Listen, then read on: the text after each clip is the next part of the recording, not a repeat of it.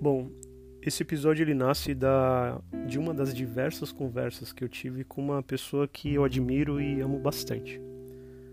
E o título que eu resolvi dar para ele é, acho que é algo que pelo menos uma vez na vida algum de nós já repetiu. O nome é Conheça-te a ti mesmo. Bom, é, a única certeza que eu tenho hoje é que eu morrerei. Talvez eu morra jovem, e muito provavelmente sem conseguir realizar tudo que eu gostaria de fazer. Eu tenho uma lista grande de desejos, né? E o tempo acaba sendo curto. É, uma das maiores angústias que eu sinto é de ter consciência da minha própria existência. É saber que tudo vai acabar, que a matéria vai morrer, a energia ela se dissipa no ar e logo logo esses milhões de células que estão dentro de mim elas entrarão em colapso e deixarão de funcionar. Isso é a minha certeza atual.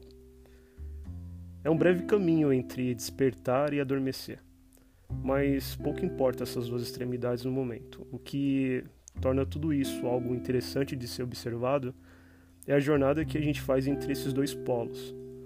O caminho entre a vida e a morte, sabe? Esse intervalo de tempo que a gente passa aqui as relações que a gente constrói, as marcas que a gente deixa na vida das pessoas, essa talvez seja a mágica da jornada da vida.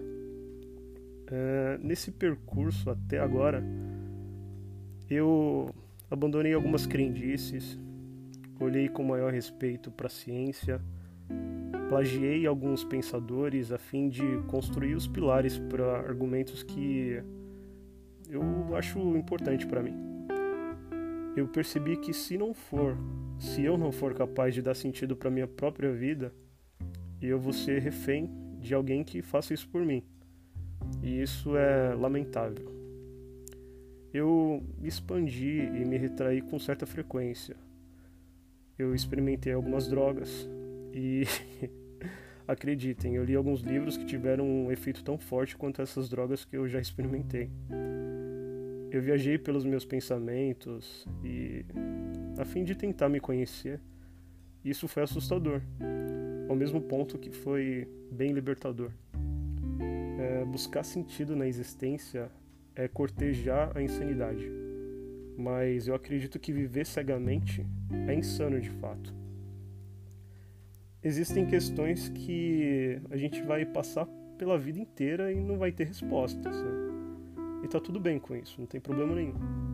De onde viemos, para onde vamos, o que há depois da morte, o que há no espaço, estamos sozinhos no universo, Deus existe. Meu, são perguntas que explodem a cabeça e que talvez a gente não tenha uma resposta para isso. É, pensar filosofia, para mim, talvez até para mim não, né? Pensar filosofia é a capacidade de, de ter a consciência de que somos seres totalmente limitados. Né? Que existem muito mais coisas que nós não sabemos do que coisas que nós conhecemos. Eu caí no erro, muitas vezes, de tentar querer compreender o mundo, ou pelo menos a visão que eu tinha desse mundo, antes antes mesmo de entender o que, que sou eu, né? ou quem era eu. Não que hoje eu tenha convicção plena do que eu sou e qual seja o meu papel na vida. Não. Definitivamente não. Eu acredito que eu sempre estou um passo atrás de me conhecer pelo fato simples de eu estar em constante mudança. Né? Afinal, a única coisa constante na minha vida é a mudança mas é nítido para mim a necessidade que eu tenho de me alinhar, de pensar sobre mim, reescrever o roteiro da minha vida e, caso seja necessário, mudar o trajeto, mudar o curso e. enfim.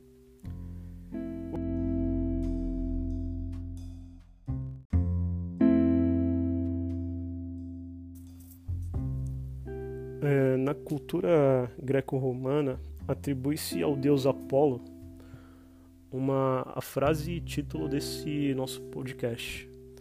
Conheça-te a ti mesmo. e posteriormente ao filósofo Sócrates a extensão dessa frase para conheça-te a ti mesmo e conhecerá o universo e os deuses. É possível a gente gerar uma simplificação é, desse pensamento e trazê-lo para os nossos dias, né? Afinal, o, a nossa busca atual é por tentar entender todo esse contexto, todos os nossos comportamentos e todo esse vasto universo que a gente vive.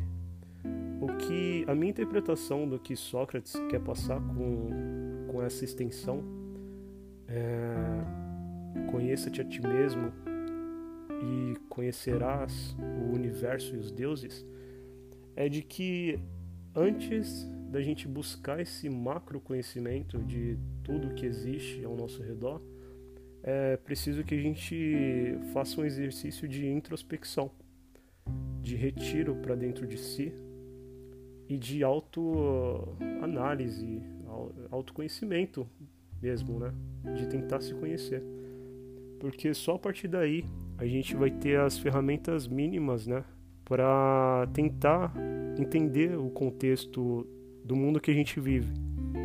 Não adianta inverter as prioridades. É necessário conhecer-se antes de, de dar esse passo adiante e tentar conhecer os mistérios do mundo. Mesmo porque é, conhecer a si mesmo já é uma tarefa muito difícil. É, é sabido que a filosofia ela vai além da leitura e da interpretação de textos clássicos. Filosofia, antes de tudo, ela é a capacidade de pensar a realidade é, do seu tempo, da sua cultura, da sua arte, da sua política. É nesse ponto que a gente consegue se ligar aos, aos grandes filósofos, né? ah, como Sócrates, Platão, é, Xenofontes, Aristóteles e tantos outros. É nesse ponto que a gente consegue fazer essa ponte, porque nesse ponto a gente tem muito em comum com eles eles foram capazes de pensar todos esses contextos dentro do tempo que, que eles existiram, da mesma forma que a gente pode fazer isso atualmente. Cabe a nós, aspirantes, pensadores, pretensiosos ou não, a buscar esse autoconhecimento e interpretá-lo de acordo com a realidade que a gente vive atualmente. É uma tarefa complicada, não é fácil, mas vale o esforço. Talvez após isso nós sejamos capazes de pensar o coletivo de modo mais coerente, é, livre de julgamentos e talvez até um pouco mais justo, quem sabe. E é nesse ponto que eu faço a provocação. É, você conhece a ti mesmo?